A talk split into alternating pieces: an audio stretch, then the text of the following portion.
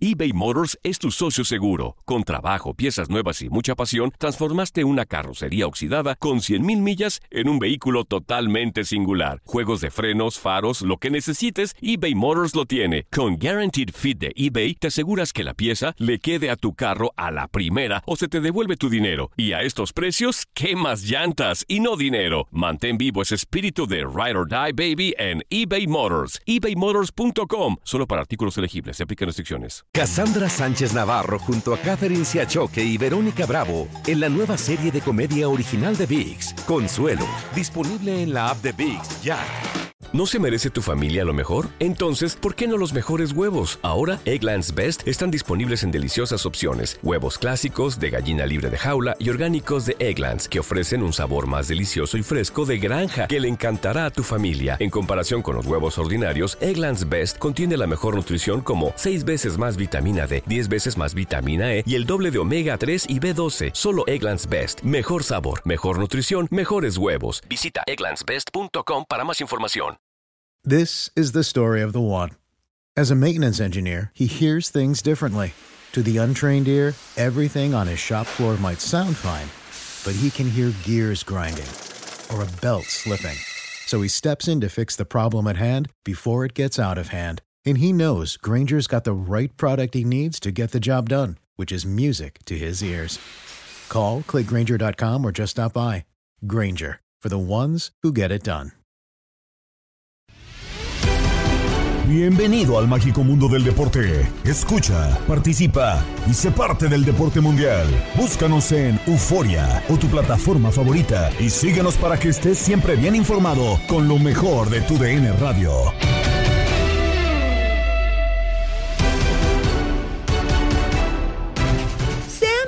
Bienvenidos una vez más al podcast Lo mejor de tu DN Radio. Gabriela Ramos les presenta este episodio donde hablaremos del inicio de la jornada 9 en la Liga MX, donde Bravos da la campanada y le arruina el festejo de aniversario al Atlas. Así lo escuchaste en nuestra señal. Lo ganó Juárez de visita. Max, ¿qué pasó en el partido? Partido se tiene que decir así, Gabo, que, nos dejó mucho eh, a desear un partido que en el que los equipos realmente poca idea tuvieron, tanto Atlas como el conjunto de, Juárez. Prácticamente eh, la mayoría del partido era cada equipo tocar, tocar, ver lo que terminaba por salir. Si acaso creo que tuvieron algunos minutos de, de- de lucidez, creo que del Atlas fue del 20 hacia el final del primer tiempo y Juárez los últimos eh, 20 minutos del partido en los que pudieron conseguir eh, algunas oportunidades más peligrosas, pero realmente realmente poco en términos generales. Quien la terminó encontrando por un centro de la izquierda fue el conjunto de Juárez. Dueñas termina rematando prácticamente solo hacia la altura de la línea del área chica, completamente solo. Nada, a ver, creo que no sé si Camilo Vargas pudo haber salido, pero una vez ya entendiendo que, remató Dueñas, poco había que hacer en esta, en esta situación y termina por caer el 1 por 0 para el conjunto fronterizo. Así fue como lo termina por ganar Juárez, con muy, muy poquito, pero todavía menos que lo que ofreció Juárez fue lo que dio el eh, Atlas y así fue como lo terminó por ganar el conjunto fronterizo. Balón al área, al centro, remate, gol.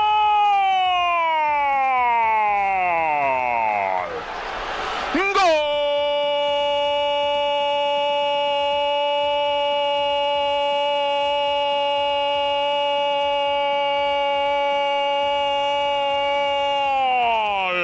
¡De Bravos! ¡Gol!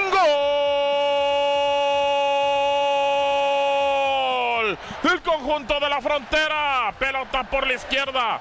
Balón que metieron al área. Y la pelota que llegó al área pequeña. La rematan abajo. Me parece que es Silvera el que llega y remata. El balón para poner el juego a favor del conjunto visitante del equipo de Bravos. 1 a 0 contra el bicampeón. Continúan los secos por las decisiones arbitrales en contra de Cruz Azul, que ya suponen una reunión entre la comisión de arbitraje y la directiva del equipo afectado. ¿Ayudará esto a la Liga MX? El debate en Fútbol Club con Gabriel Sainz, Ramón Morales y Francisco Javier González. Bueno, y el tema del arbitraje que sigue dando de qué hablar, que sigue con muchísimos temas en ese sentido, en esta situación. Primero escuchamos a Carlos López de Silanes, que dice que va a reunirse con la comisión de arbitraje. Hay cambios, como tú lo dices, en la dirigencia, todos eh, tienen que acomodar, igual que nosotros tenemos que acomodar a los cambios dentro de la dirección deportiva en Cruz Azul y de todo lo que está pasando dentro del club. Se tendrá que ir acomodando todo el arbitraje y todas las decisiones. Este, y te digo, eso vamos a tener una plática con ellos directamente esta semana y ahí tocaremos nuestros temas importantes, lo que nosotros pensamos, lo que hemos sentido dentro del terreno de juego y también lo que ellos sienten, porque también esto es de dos vías, esto no es nosotros tenemos la verdad ni ellos deben de tener la, la verdad, entonces hay que platicarlo y hay que ver dónde, dónde está la realidad, ¿no? Bueno, pues ahí está Carlos López de, de, Silanes y pues bueno, hablando de que van a platicar con la gente de la comisión de arbitraje. Ramón Morales, lo platicábamos ayer, el tema de, de jurado.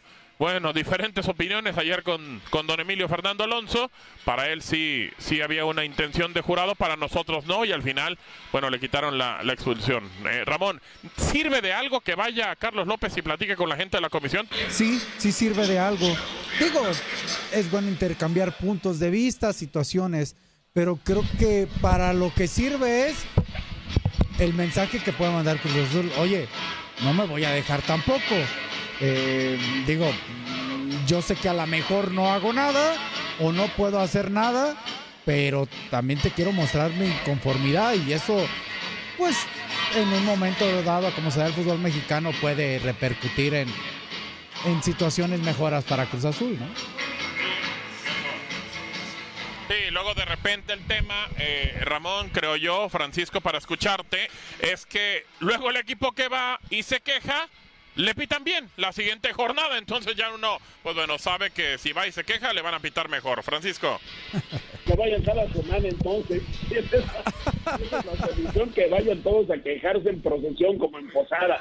Este, yo, yo, sé que de repente, eh, después de una queja, por ahí se mandan un mejor árbitro. Hoy, hoy, tampoco creo que haya mucha tela de dónde cortar, ¿no? Que, que, claro. que se hacía en, en, otras épocas, ¿no? Y Ramón, y tú se conoces sí, perfectamente. Sí. Pero este, hay, hay, que cuidar a ese equipo un, un, par de semanas porque tiene razón, se quejó, le viene un clásico, le viene un partido importante. Pues mándate a uno de los gallones. Hoy, hoy, hoy el problema es que, es que no hay muchos este, en el gallinero. Pero por otro lado, a, a, a, tu pregunta, Gabo, yo creo que sí es importante quejarse, sí es importante eh, denunciar algo que no te gustó para, en primer lugar, para, para, para confrontar puntos de vista y que te explique la comisión de arbitraje, pues qué es lo que sucedió. Y, y por otro lado, mira, eh, en México, que es donde vivimos, donde vivimos los tres, eh, es, es, es, un lugar donde hay muy pocas denuncias de cosas que suceden ante las autoridades, porque la gente piensa, mira, de todos modos no va a pasar nada, ¿para qué hago, hago fila, me malatienden, a regañadientes? Claro. Pero sí es importante denunciar, sí es importante acercarse, así que creo que Carlos López, con un discurso además bastante eh, político, porque va entrando a la dirección deportiva de Cruz Azul, dice, a ver, también vamos a escuchar a ellos, yo creo que si es lo que se presenten, yo creo que esto no va a arreglar el arbitraje, porque lo veo francamente mal desde hace un buen rato. Así es, así es, se ve, se ve mal, se ve con muchas fallas y, y sobre todo, Ramón, y lo platicamos ayer, pues sí, le quitan eh, eh, la roja jurado, tan tan, y no pasa nada pero Toluca ganó un partido que quizá no tuvo que haber ganado. Eso no lo sabremos porque pues, eh, el hubiera no existe y prácticamente condicionó en ese momento. También hubo una jugada especial dentro del área sobre un jugador de la máquina que pudo haberse marcado penal. Y bueno, pues también una falla increíble tanto de Antuna como ya después de Romero. Pero lo que sí es que, pues bueno, vas y le puedes decir, bueno, me, me trataron mal, me, me, me, acuchillaron, me, fue mal en este partido, pero al final los tres puntos pues ya no se quedaron contigo y, y, y ya eso ya lo perdiste. Sí, y tienes que superarlo y tienes que vivir con eso, no puedes hacer otra cosa, o sea, eh, por eso, por eso eh, tú mencionaste, sí, Cruz Azul tuvo algunas opciones que, que fallaron, pero las jugadas a las cuales el árbitro desde mi punto de vista se equivoca, sí son determinantes. Hay veces sí, que no, no es no, no influyen. eh, eh, no influyen, pero hoy sí son determinantes. O sea, eh, la jugada más clara de gol es un penal. Así es. Es- o sea, es un penal. eh, ¿No? Entonces en el fútbol ya quisiéramos todos tenerla, o sea, tener cualquier equipo que sea tener esa oportunidad. Este, entonces, sí influye. estoy de acuerdo con Francisco. Cierto que a lo mejor el tema de las denuncias no pasa nada, pero sí, sí dice por lo menos un mensaje, oye, Cruz Azul está molesto. eh, y eso puede ser que la comisión de arbitraje, cuando decimos que mande al próximo árbitro y que le pite bien a Cruz Azul, no es que le pite bien y que favorezca a Cruz Azul, es que vaya con la mayor concentración de hacer el mejor trabajo posible. Que eso es lo que deben de buscar hacer siempre los árbitros, aunque creo que ahorita, como dice Francisco, no hay talento, así como muchas veces eh, hoy no hay talento en el arbitraje. Yo no veo a nadie que me guste, a mí en lo personal. Sí, y ese, es, y ese es un buen tema, Francisco, porque creo que antes siempre se hablaba bien del fútbol mexicano y del arbitraje y decías, y estos árbitros si son candidatos y pueden meterse en una Copa del Mundo a las semifinales por ahí, incluso bueno con Edgardo Codesal que tuvo también la final de la Copa del Mundo y grandes arbitrajes de, árbitros eh, mexicanos capacitados. Creo que hoy, como también le exigimos al futbolista, que tampoco hay, tampoco de mucho donde escoger futbolistas capacitados con, con calidad en el fútbol mexicano, que hay pocos. El arbitraje está pasando también por una racha muy, muy fuerte en cuanto a un tema bajo de calidad, Francisco.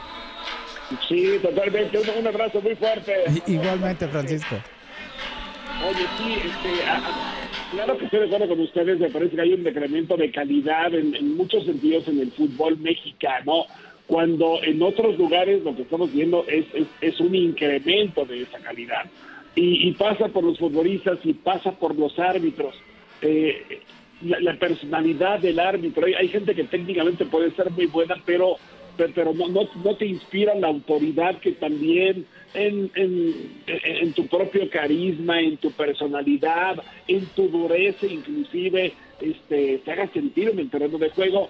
Y, y ¿saben qué otra cosa? El, el VAR le está haciendo, y ya lo hemos comentado muchas veces, y ustedes también me parece que están de acuerdo con esto, el VAR le está quitando mucha personalidad al árbitro.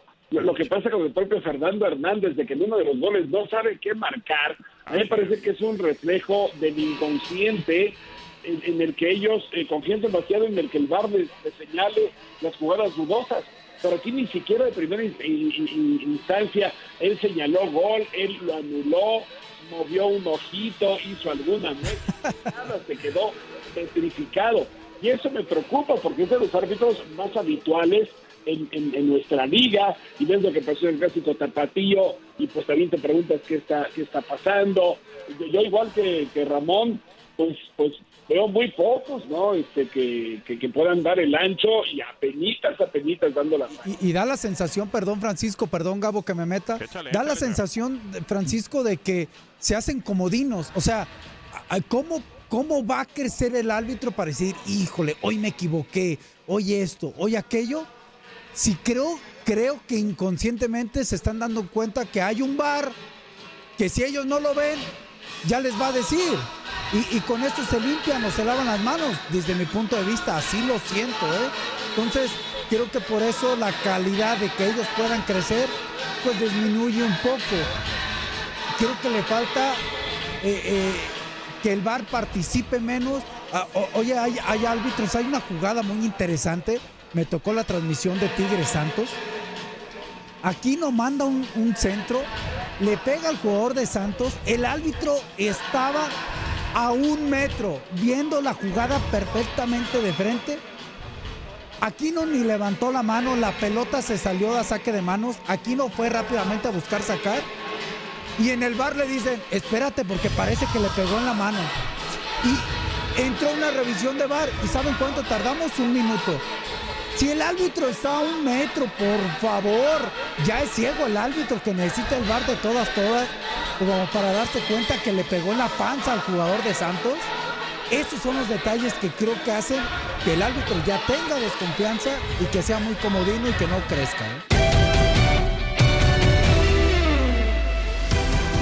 ¿Qué mejor que platicar del tema con un experto como Edgardo Codesal, quien estuvo en Inutilandia con Juan Carlos Sábalos, Toño Murillo y Javier Ledesma? está con nosotros alguien que le sabe perfectamente bien a la cuestión del arbitraje y está nuevamente con nosotros. Agradecemos mucho que esté nuevamente regalándonos unos minutos a don Edgardo Codesal. ¿Cómo está, don Edgardo? Muy buenos días. Bienvenido nuevamente a Inutilandia.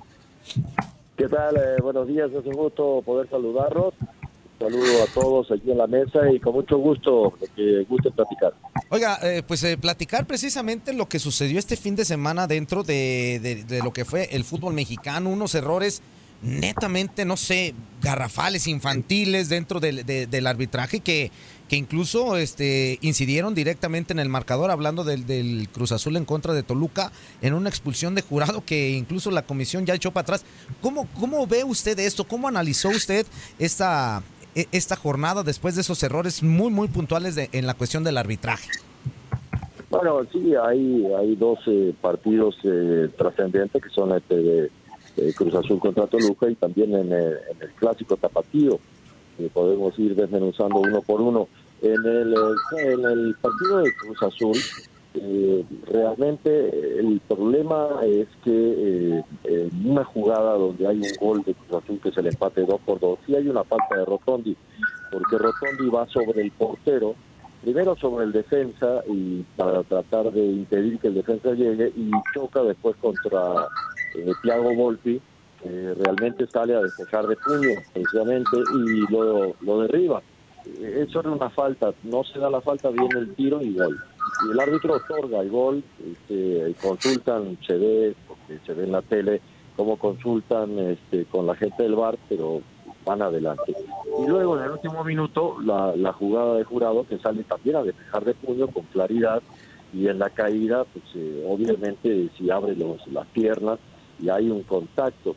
Pero lo que tenemos que ir específicamente es hablar del punto fino que está en el protocolo del VAR quiere decir esto? Es como eh, la International Board, cuando creó el VAR, les dice cómo se debe aplicar eh, en este caso para poder ayudar al árbitro si cometió algún error grave, claro o manifiesto. ¿sí? En este caso eh, es muy difícil saber, y menos por una imagen congelada, si el portero tuvo la intención real de ir a pisar al adversario o simplemente con el efecto de la inercia en la caída él abre las piernas para para este para apoyarse para protegerse no eh, entonces el, el VAR no puede decir que eso es un error obvio claro y manifiesto como dice el protocolo del VAR y por otro lado el, el VAR también eh, en el protocolo dice que en las jugadas donde hay contacto físico no se debe pasar en cámara lenta, se tiene que pasar en tiempo real. ¿Por qué? Porque se pierde la intensidad y la forma en que se golpea. Si nosotros congelamos este, la pierna del jurado en plancha sobre el gemelo del adversario, este, en esa imagen congelada, o, eh, todos vamos a decir, no, le quiso ir a romper la pierna. De cárcel, ¿verdad? Pues pero, es que eso es una barbaridad. Lo, lo dice claramente el protocolo del VAR. No se debe pasar esas imágenes al árbitro en cámara lenta porque pierde toda la intensidad. Y eso fue lo que pasó. Lo vemos cuando se hace la repetición y el, árbitro va al bar, vemos la camarita cómo le pasan todo en cámara lenta. Y lo mismo pasó en el partido de, Atlas Chivas. En el minuto 8 echan a un jugador de Atlas por un golpe a diseño, sí, en una jugada donde levanta mucho la pierna por detrás, de acuerdo, pero para expulsar tiene que haber extrema dureza, así lo dice en español, y de la traducción de la, de, la ley, dice eh, usar extrema dureza. Y lo que hizo este, el, hueso que le dicen, que le apodan al delata, es este, levantar la pierna así, de manera temeraria, que es muy diferente a usar una extrema dureza para, para jugar contra un adversario. Y claro, como, como está muy alto el balón, eh, quiere jugarlo de cabeza y, se pegan con, el zapato, o sea, el zapato le termina pegando en el rostro, pero de manera leve, o sea, no de una manera que lo fuera a lesionar. Entonces el árbitro en la cancha toma una decisión correcta, que es este, en este caso Marco Ortiz, eh, sacándole la amarilla. No, lo llama al bar, le ponen también en cámara lenta, indebidamente hablando, porque el protocolo, ya dijimos, dice solamente se deben pasar en tiempo real y claro, cuando lo, lo ve este, en cámara lenta y congelan todavía el momento del, toque del pie con la cabeza, pues viene y saca la roja y, y, cambia un partido, porque a los ocho minutos, si más en un clásico, evidentemente eso influye en el resultado. ¿Qué es lo que está pasando? Para hacer un análisis completo. Está pasando que Armando hereda una comisión completa con todos sus miembros y él intenta hacer un cambio y le dicen que no es posible. ¿Y sabe cuál es la causa? Es que todos tienen un contrato que va hasta diciembre y rescindirles el contrato significa, como igual que los jugadores hoy en día, pues hacer todo un pago este, mucho más amplio que esperar que en diciembre este, venza su contrato y Armando tenga las manos libres para poner su equipo de trabajo. Es decir, eh, se fue la cabeza, pero el equipo de trabajo, que es el que hace la instrucción, es el que prepara desde abajo, el que está en el bar, el este, el otro, el más allá, toda la gente que hoy tiene que colaborar en una comisión de árbitros, son muchos, pues costaría un dineral este, darlos de baja. Entonces, está armando, heredando la inercia del lamentable desastre que, que fue el, el, tiempo de Arturo Bricio, que fue muy muy malo, ¿no? Este, la prueba de evidencia está que además eh, el acuerdo el año pasado, inclusive fue, el acuerdo el año pasado era que se fueran después del Mundial, ya no había, no había consenso entre los dueños para que siguiera Arturo y su comisión de árbitros.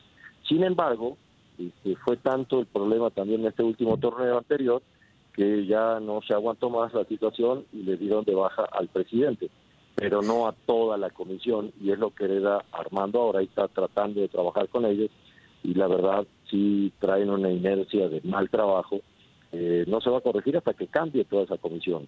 Así que el VAR está procediendo tremendamente mal, el VAR está haciendo un daño muy fuerte al arbitraje, a su imagen, eh, a las decisiones arbitrales de la cancha y al final terminando cambiando resultados como pasó en el último minuto en el Cruz Azul contra Toluca.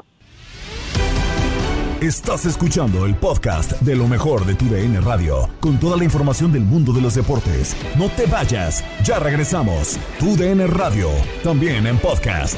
Vivimos tu pasión.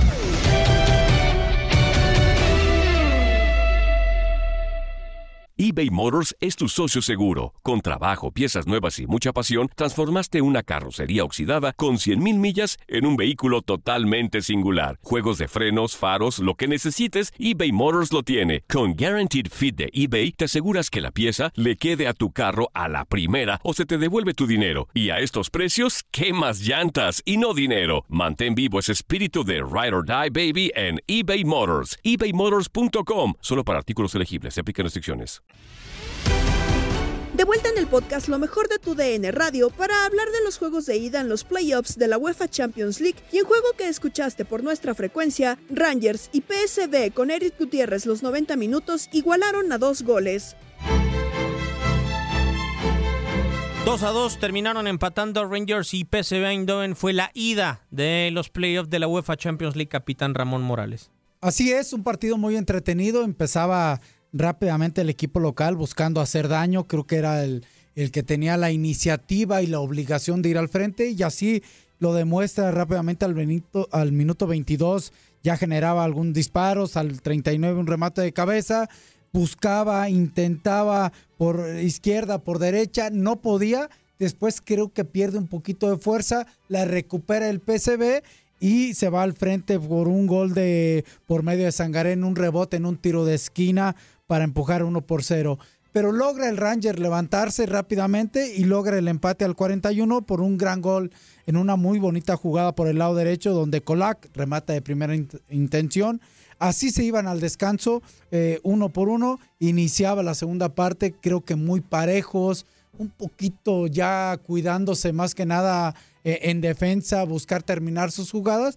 Cuando venía el gol por parte del Ranger en un tiro de media distancia que se equivoca el portero Benítez, la fildea mal, la mide mal, se le escapa, la, eh, entre, ya la tenía entre las manos, el guante no le respondió y mete su gol a propia portería. Para mí es un error del portero 100%, pero bueno, el PSV intentaba y por medio otra vez de la pelota parada, un tiro de esquina, el remate de, de Obispo a segundo poste para que entrara de campanita y así el 2 por 2 que al final le conviene al equipo del PCB para ir a la vuelta allá en su casa, 2 por 2 en este de ida. Ahora, capitán, eh, con eh, todo esto que eh, nos das en el resumen desde tu punto de vista, el PCB, ¿te extraña que no haya hecho goles en pelota en movimiento? ¿Es coincidencia para ti que los dos goles hayan sido en pelota detenida? ¿Y cuánto le tendríamos que exigir al Rangers por la estatura? Estar más atentos en esa, en esa situación. Sí, sí me extraña, sobre todo porque creo que, digo, al final de cuentas hay que trabajar la pelota parada. Creo que era una fortaleza del Ranger, me tocó verlo en Europa League, entonces hoy los goles del PSV vienen, bueno, los de los cuatro goles, tres goles vienen por conducto de una pelota parada, entonces eh, en ese acierto y error que siempre hay en el fútbol, mm, le costó, para mí le costó en esa creación de juego al PSV para poder eh, tener opciones de gol. Solo una jugada en juego, eh, la jugada del pase del Guti, que casi Mats eh, eh, mete el gol. Y la segunda jugada, la del cabezazo de, de John a Sanberí, que casi también mete eh, uno de los goles. De ahí en fuera todo vino por medio de la pelota parada. De acuerdo, y lo más extraño del partido, desde mi punto de vista, que solamente tuvimos tres modificaciones entre los dos equipos, ¿no? De las diez posibles. Sí, sí, hoy, hoy que acostumbran a hacer muchos cambios, tienen esas cantidad de cambios, solamente tanto el Ranger hizo dos eh, Van Nistelrooy hizo uno. ¿Será que tenían a los mejores jugadores dentro del campo? Yo creo que nos regalaron un buen partido. Sí, hubo un partido de ida y vuelta, con muchas transiciones rápidas, creo que nos divirtieron. En más resultados, Boroglim se impone por un gol a Dinamo Zagreb y Copenhagen le pega 2-1 a Trabzonspor.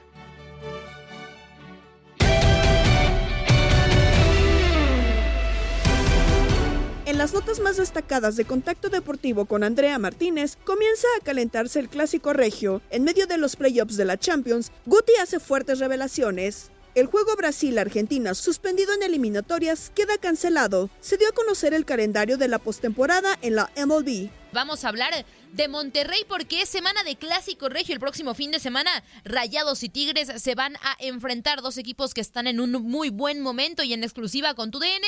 Rodolfo Pizarro dijo que venía en buen nivel en el torneo, pero sé, la, eh, pero sé las molestias que en la garganta lo dejaron fuera. También habló previo al clásico regio y su ilusión por estar en la selección mexicana. Vamos a escuchar las palabras del jugador de los Rayados.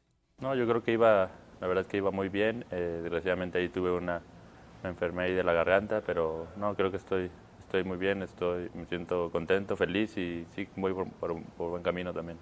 Oye, a pesar del agosto tan cargado, que viene un partido complejo, ¿no? Contra el líder, que es el mejor local, ¿cómo ves este, este encuentro contra Toluca? Sí, creo que va a ser un, partido muy difícil, creo que eh, nos vamos a enfrentar los, los dos mejores equipos del, del torneo, el 1 y 2 eh, creo que va a ser una muy buena prueba para nosotros y sí, creo que va a ser un, partido de, de, liderato donde tenemos que, sacar puntos para, pues para mantener las posiciones de arriba y no, no alejarnos. Después de, este duelo contra Toluca, pues el, el clásico regio, qué semanita, ¿no?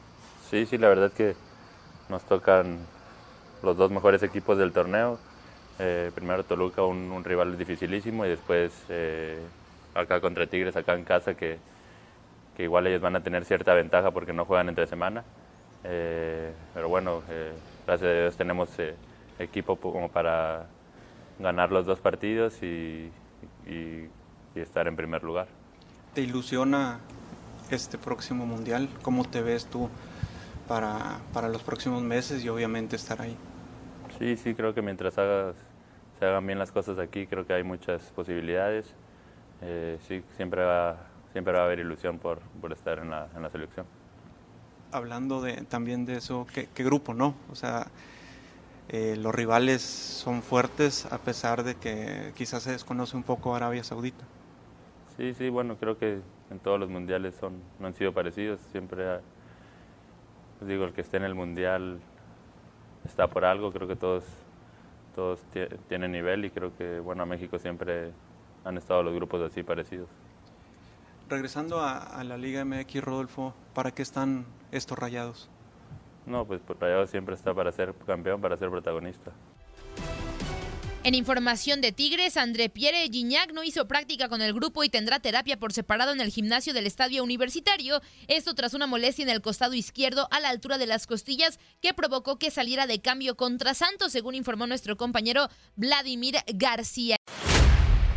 Y es momento de hablar de la UEFA Champions League porque hoy se lleva a cabo ya la última ronda de los playoffs, el partido de ida para ya definir los últimos equipos que tendrán el boleto para lo que será la fase de grupos de esta temporada de la Champions. Por cierto que Eric Gutiérrez admitió que los primeros meses en el PSV Eindhoven y al ver que no tenía actividad, pensamientos y actitudes negativas, se apoderaron de él, lo que terminó por afectarlo más en su desarrollo en el fútbol europeo, dijo Gutiérrez en entrevista con nuestro compañero Marc Rosas de TUDN. Sin embargo, el Guti señaló que cuando logró cambiar todo eso, finalmente pudo tener más minutos en el, en el equipo hasta llegar a convertirse en un jugador importante para la institución, con la cual apenas renovó para 2025. Escuchamos las palabras del jugador mexicano. Cuando cambié mi, por así decirlo, mi, mi forma de pensar en, tanto en la cancha como fuera de ella fue el no quejarme, el, no decir, ah, ¿por qué juega él y no puedo yo? O el, ver lo negativo siempre. Creo que eso fue fundamental porque pues cuando llegué decía, yo puedo jugar en lugar de él, decía. O sea, estaba viendo todo lo negativo, todo lo malo. O sea, no me enfocaba muchas veces en mí, me enfocaba en el otro tal vez y y creo que eso me afectó mucho, el, dejar de confiar en mí también, dejé de confiar en mí. En, algún momento no me sentía jugador, no, no me sentía como yo era en realidad y creo que cuando yo empiezo a cambiar ese, ese aspecto o esas formas de pensar, esas formas de entrenar, el, el, venir acá y disfrutar porque no disfrutaba, venía de malas a entrenar, creo que ese fue el punto donde por así decirlo, como que cambia mi, estadía aquí, el, que me vean los entrenadores con otra, otra actitud. Eso fue muy importante y ahora pues trato de llevármela más relajado, o sea, de disfrutar porque al final esto es lo que me gusta y muy poca gente hace lo que le gusta en, la vida. Eh, yo vengo a hacer todos los días lo que me gusta, que es el fútbol que un equipo europeo como el PSV, que es de los importantes de Europa, que siempre está en competencias europeas, venga por ti. O sea, en la cabeza de quién un tipo así pierde la confianza en sí mismo. O sea, ahora lo veo de distinta manera, pero en ese entonces como que me bloqueé, ¿sabes? Como que de ser importante llegar acá y no tener minutos, dije, ¿cómo yo no voy a, tener esos minutos si me bloqueé? Y yo creo que a partir de ahí empezó, empecé a generar todo esa, lo negativo, lo, lo malo, lo, lo pues lo atraía, por así decirlo, pero ahora ya, o sea, jugando, eh, pues como retrocediendo y pensando, yo decía, ¿por qué me volví loco tan rápido, sabes?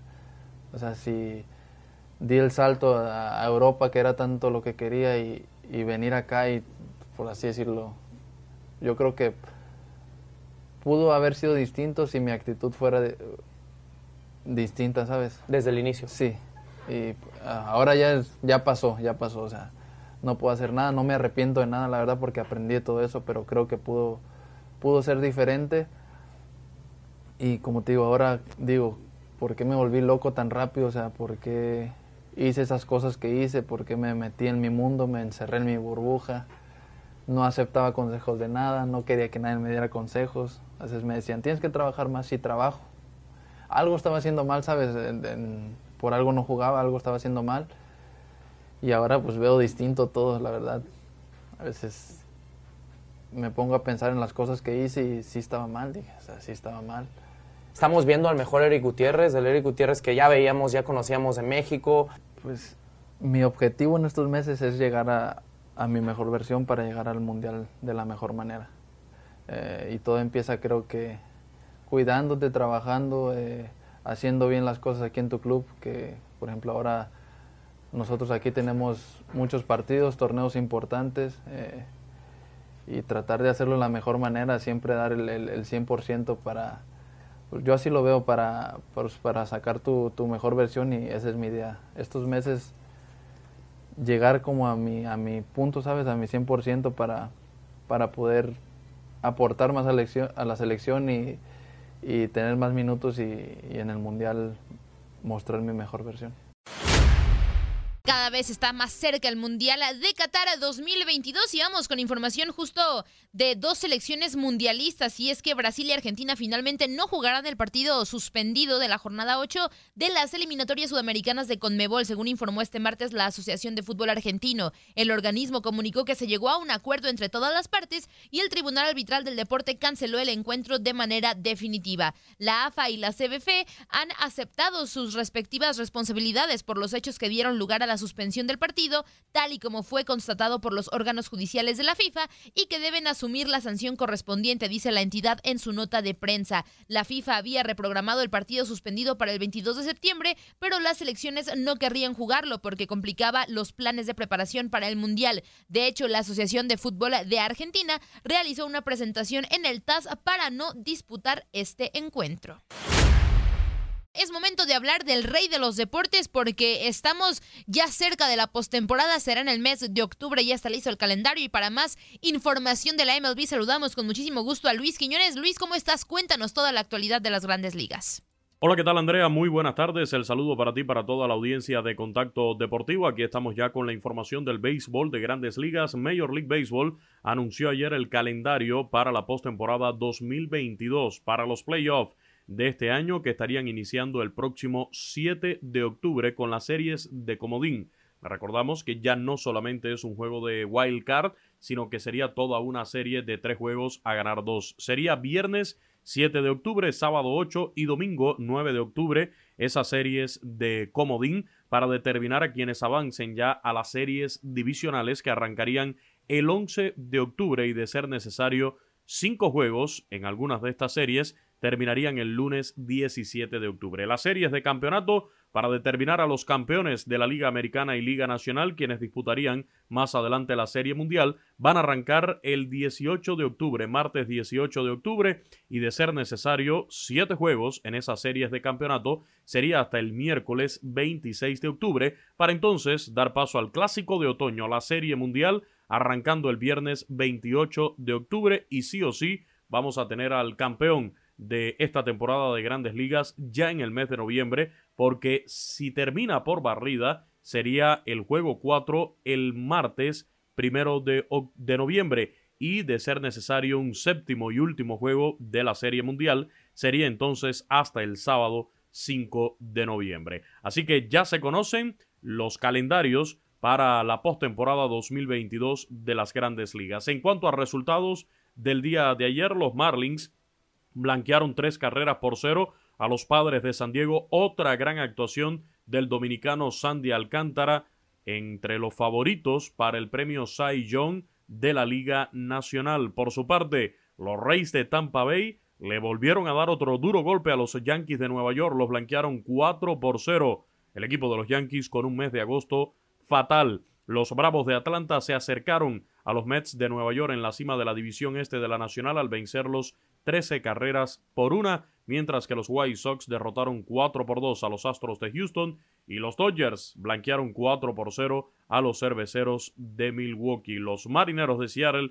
se llevaron la victoria 6 carreras por 2 sobre el equipo de los Angelinos de Los Ángeles. Desde ahora los voy invitando a nuestro próximo domingo de Grandes Ligas. Será la Serie Mundial de Pequeñas Ligas, celebrando ya el primer año de los domingos de grandes ligas aquí a través de la señal de TUDN Radio. Así que reitero, el próximo domingo en la Serie Mundial de Pequeñas Ligas, el clásico de la Serie Mundial de Pequeñas Ligas, será nuestra próxima transmisión aquí en TUDN Radio con el choque entre los Medias Rojas de Boston y los Orioles de Baltimore.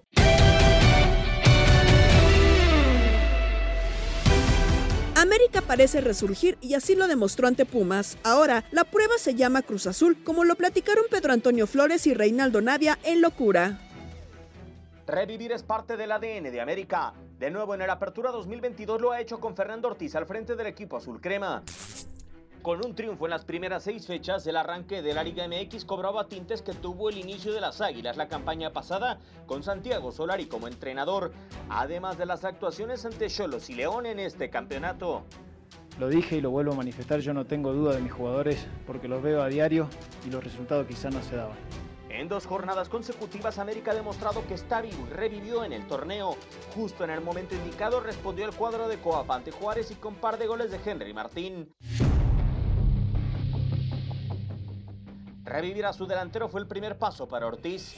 Gol de Jonathan Cabecita Rodríguez, así como otros tantos de Diego Valdés y Alejandro Sendejas ante Pumas, que fueron pilares de su anterior torneo, le dieron su primera victoria en un clásico en el choque en Ciudad Universitaria. Hoy resalta el grupo, resalta la América y hemos logrado una victoria que necesitábamos, pero no para demostrar, no, porque ellos se merecían una, una victoria de esta manera.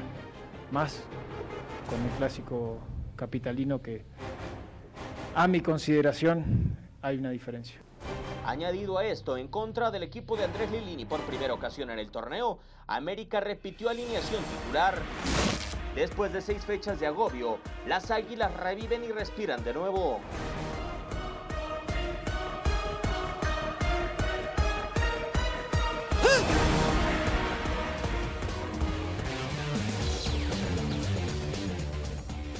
Pues este, este para mí, Reinaldo, es, es, otro de los grandes partidos que tenemos para, para esta jornada doble, ¿no? O sea, Pachuca ya, ya resucitó, por así decirlo, ¿no? Porque había tenido un arranque medio, medio incierto, es el actual subcampeón. Y el América, pues está de regreso también, ¿no? El América necesita este tipo de partidos para poderse ya trepar a los primeros lugares de la, de la tabla de posiciones y estar, pues tratando de competir con los de arriba. Sí, creo que puede ser un. Es un partido importante para el América, por lo que mostró ante Pumas, ratificar eh, eh, ese, ese buen partido que termina consiguiendo el fin de semana. Y porque realmente pues, necesita seguir sumando, no alejarse mucho tampoco de los primeros cuatro lugares que, al final de cuentas, para, para América, para los equipos grandes y fuertes, es poder meterse dentro de los cuatro, ¿no? En una clasificación directa. Y, y bueno, está a tres puntos, a, a dos puntos, porque el, cuarto es Pachuca, que tiene, que enfrenta, bueno, que va a enfrentar con 12 puntos.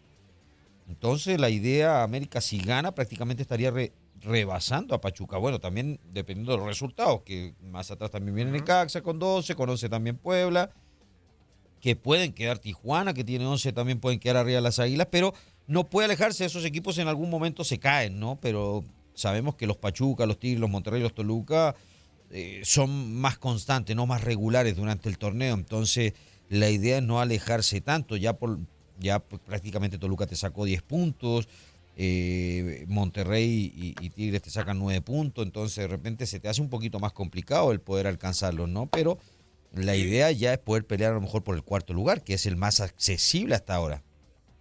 Sí, tendrá, tendrá que ser. Pero bueno, e, el último recuerdo que tiene América visitando la cancha del Hidalgo no fue tan bueno, acuérdate, ¿no? 3 a 0 perdieron en, en, la liguilla pasada.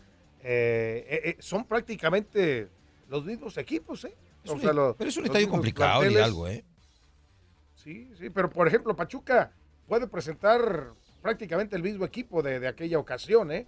El América pues prácticamente también, ahí, quizá con, uno o dos movimientos, ¿no? Con la salida ahora, de Jorge Sánchez y demás. Eh, yo creo que, este, este partido pues va a ser, va a ser muy complicado para el América, pero la, la gran prueba, ¿no? De lo que está esperando ahorita eh, el Tan Ortiz para ver hasta dónde puede, puede jalar su equipo. ¿eh? Sí, es, es, un reducto, te decía, complicado el Hidalgo, ¿eh? Y al América siempre se le ha complicado. Y también a Pachuca, creo que Pachuca de repente en casa le cuesta, le ha costado un poquito también hacerse fuerte, hacerse respetar. Eh, pero, pero la verdad, son, son dos muy buenos planteles, muy distintos, la verdad, juegan muy diferente a uno que sí le gusta jugar bien al fútbol, como el caso de Almada, que le gusta tener un poquito más la pelota, llegar con jugadas más elaboradas a comparación del América, que es un equipo más frontal, más directo, que creo que tiene la calidad a lo mejor para ejercer un mejor fútbol, pero la esencia de América te permite, no te permite jugar a ese estilo, ¿no? América es un equipo más directo, un equipo que le gusta ir a buscar desde inicio el, arco rival, ir a ganar, ir a batallar, a, avasallar a sus rivales, pero, pero la verdad eh, va a ser un juego bastante atractivo, ¿eh? aunque más o menos sea en, en una fecha a lo mejor que estamos a mitad de torneo prácticamente, que no, más allá de los tres puntos, podría jugarse o estar en una situación de repente a lo mejor un poquito más complicada para que sea mucho más atractivo todavía, ¿no? Pero, pero yo creo que América por ese remonte que tiene que hacer, creo que aún así haber ganado el partido de Pumas, creo que todavía siguen las dudas con el Tano, todavía van a seguir esperando que, que- que América llegue a perder ahora con Pachuca, te, digo- te digo que van a volver las críticas nuevamente. Y va- van a volver esas dudas, ¿no? Entonces, Tendrá, tendrá que ser. Pero mira, Pachuca mucho el plantel. Y uno, uno de los jugadores que anda muy bien y metiendo goles y también pues en la mira de la selección nacional pues es eh, Kevin Álvarez, ¿no? Vamos a escuchar justamente lo que dice de cara a lo que es este partido, justamente. Escuchamos a Kevin Álvarez, jugador de los Tuzos del Pachuca. Sí, bueno, como decía, va a ser un partido muy, muy bueno. Este, va, va a ser un partido donde el que cometa menos errores se pueda llevar la victoria, pero yo creo que estamos preparados pues para, para poder sacar un resultado positivo. ¿Por qué se le dificulta tanto a- al América jugar en el Hidalgo? Prácticamente es una derrota cantada. Bueno, este, yo creo que tiene mucho que ver, no sé, la altura, que acá vienen y se cansan un poco más rápido que si jugamos en su casa. Y bueno, también nosotros creo que pues la gente que nos apoya aquí, que nos alienta, pues hace que demos un, un mayor esfuerzo, yo creo. Por eso hace que pues cuando estemos en casa este, sea más difícil sacarnos una victoria. ¿Se motivan un poco más? Sí, claro, pues es un equipo muy grande, entonces creo que siempre, siempre es positivo sacarles una victoria. Yo creo que pues, el hecho de pues, ahorita jugar en casa va, va a jugar bien para nosotros y vamos a tratar de aprovechar esa, esa oportunidad que tenemos. ¿Qué detectan en el América donde tienen que ir a atacarlos hablando tácticamente, futbolísticamente? Bueno, más que nada estar muy muy atentos porque pues tienen jugadores de mucha calidad. Como te decía, va a ser un partido donde los detalles van a hacer la diferencia y creo que vamos a pues, ser puntuales, siempre saliendo a jugar como, como, como es nuestro ADN, que es presionar todo el tiempo y pues tratar de, de cometer los menos errores posibles porque cualquier cosita pueden ellos pues sacar, sacar ventaja.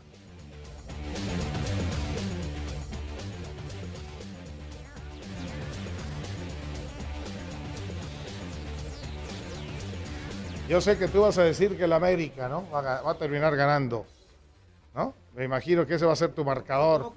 Nomás no te, no te manches. ¿Cómo, ¿no? cómo, Un- cómo, un, cómo, pronóstico cómo, cómo? real. Un pronóstico. Viene. Pues un pronóstico real, porque te digo, tu pronóstico, a ver. a ver, a ver, a ver. No, fíjate que yo va a ganar el América. ¿Cuál es tu pronóstico?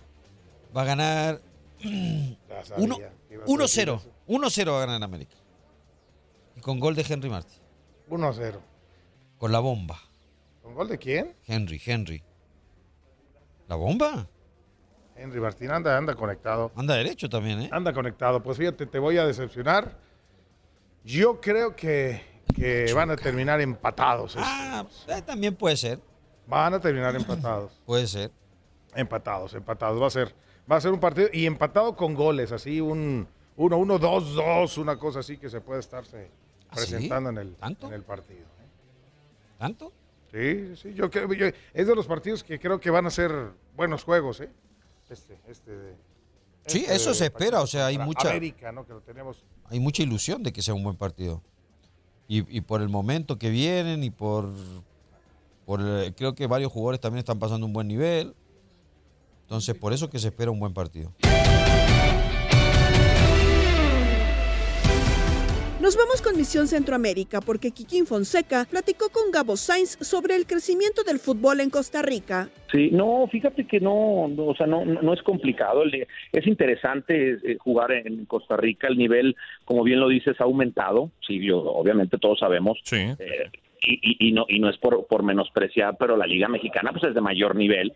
Eh, tiene mayor presupuesto que, el- que el- que la Liga de Costa Rica. Inclusive la Liga de Costa Rica son menos equipos, ¿no? Correcto. pero pero pero es es, es es muy competitiva muy competitiva o sea yo realmente las complicaciones son las normales si no te preparas bien eh, físicamente si no entrenas al mil por ciento si no te cuidas extra cancha pues te va a costar no no es que sea una liga que ah bueno voy y camino y no entreno bien y, y no me cuido y la voy a romper no no no no es una liga eh, fuerte hay jugadores eh, físicamente fuertes y lo vemos también muchos de ellos en, se- en selección de Costa Rica eh, es, es hay, hay roce, hay roce en, en- en los partidos y también hay otros jugadores, hay como una combinación ¿no? entre ese físico y, y algunos jugadores que les gusta eh, el jugar o, técnicamente bien, eh, bien dotados. ¿no? Entonces, no, no, no, la verdad, a mí me gustó mucho. Yo la idea que fui o, por lo que fui a, al Santos de Guapiles, yo, estaba en Atlante, si te acuerdas. Estaba en Atlante, mi idea era seguir aquí en México, seguir en, algún otro equipo y de repente eh, Mohamed Morales, no, no sé si te acuerdas de él. Sí, correcto. Estaba en Veracruz también. Eh, él llega, llega, me habla y me dice, oye, tengo un tengo un proyecto muy padre que quiero que quiero que te sumes a él. Eh, quiero, voy a comprar un equipo en Costa Rica, eh, en Costa Rica, el Santos de Guapiles. Mi idea es que tú juegues allá y que me ayudes, me ayudes a que sea como, como un semillero, ¿no? Para traer jugadores en esa zona de Guapiles. Hay jugadores muy, muy interesantes, hay jugadores físicamente muy fuertes, eh, técnicamente también, también importantes y, no estaba nada mal el proyecto. Él quería que yo jugara ahí, que visoreara jugadores al mismo tiempo y a lo mejor jugar el tiempo, así me lo planteo, no el tiempo que tú quieras, eh, que tú quieras. Después, si tienes eh, eh, la idea de dirigir, diriges al equipo y ahí le seguimos con el proyecto, ¿no? Trayendo jugadores a México. se me hizo muy atractivo, se me hizo interesante para el momento que estaba viviendo yo en mi carrera, ir a pues a probar suerte en otro fútbol, a vivir en otro país, un país muy bonito, por cierto, gente muy buena, eh, con mucha naturaleza, una naturaleza eh, muy, extensa, hermosa. Y, tomé y, tomé el proyecto, tomé la propuesta de Mohamed y me fui a Santos. No, aquí la situación fue del que llegué muy tarde, no hice pretemporada, llegué faltando seis partidos para que terminara el torneo. Entonces por eso te digo, cuando tú llegas y no haces pretemporada y no no estás físicamente bien, eh, el fútbol de Costa Rica y a lo mejor el de todo el mundo, el fútbol profesional, te cobra, te cobra, ¿no? Entonces, eh, llegué, empezaba a entrenar extra, empezaba a eh, entrenar fuerte, doble, cuando se acabó el torneo, ¿no? Entonces, sí, no, bueno. y, y, desafortunadamente después, pues bueno, la idea era, era que yo siguiera por allá, en ese momento mi padre se enfermó, lo de su cáncer, y yo, bueno, le dije a Mohamed, ¿sabes qué? Aguántame, voy a voy a seguir acá en México con mi padre, voy a buscar alguna otra opción, eh, aguántame para regresar a Costa Rica. Y por X o Y ya me, me zafé del proyecto y ya no supe más. Después Mohamed Morales pues creo que está desaparecido, eh, después el Santos pues ya pues como que lo dejó, desertó, había jugadores como Salazar en paz descanse, o sea, tenía un proyecto muy interesante, bueno, llegó con inversión, los jugadores, los jugadores del Santos de Guapil estaban muy contentos porque se les su contrato mejoró, eh, Mohamed trajo otros jugadores también costarricenses de, nivel, de jerarquía. O sea, se hizo un equipo importante, eh, pero el objetivo no era que el Santos quedara campeón, sino eh, sí que, compitiera, como, ¿por qué no?, llegar a, liguilla, pero sacar jugadores, ¿no? Entonces, fue una experiencia muy buena, creo que me hizo falta, me hizo falta tiempo para poder disfrutar más, para poder competir al, mil por ciento en esa liga que, que me gustó bastante, figura. Por hoy terminamos un nuevo episodio del podcast Lo mejor de tu DN Radio. Se despide Gabriela Ramos. Has quedado bien informado en el ámbito deportivo. Esto fue el podcast Lo mejor de tu DN Radio. Te invitamos a seguirnos, escríbenos y deja tus comentarios en nuestras redes sociales, arroba tu DN Radio, en Twitter y Facebook.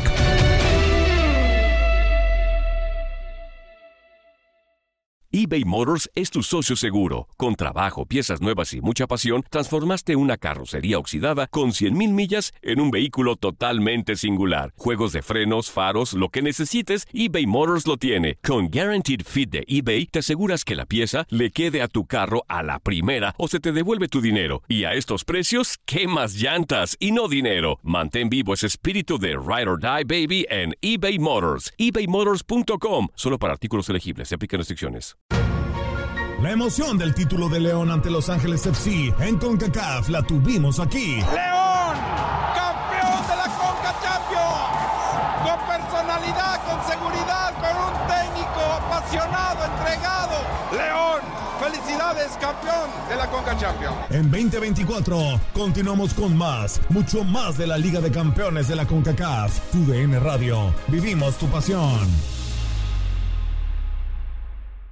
¿Te preocupas por tu familia? Entonces, ¿por qué darles solo huevos ordinarios cuando pueden disfrutar de lo mejor? Eggland's Best, los únicos huevos con ese delicioso sabor fresco de granja, además de la mejor nutrición, como 6 veces más vitamina D, 10 veces más vitamina E y 25% menos de grasa saturada que los huevos regulares, además de muchos otros nutrientes importantes. Así que, dales los mejores huevos. Eggland's Best, mejor sabor, mejor nutrición, mejores huevos. This is the story of the one. As head of maintenance at a concert hall, he knows the show must always go on. That's why he works behind the scenes, ensuring every light is working, the HVAC is humming, and his facility shines. With Granger's supplies and solutions for every challenge he faces, plus 24 7 customer support, his venue never misses a beat. Call quickgranger.com or just stop by. Granger, for the ones who get it done.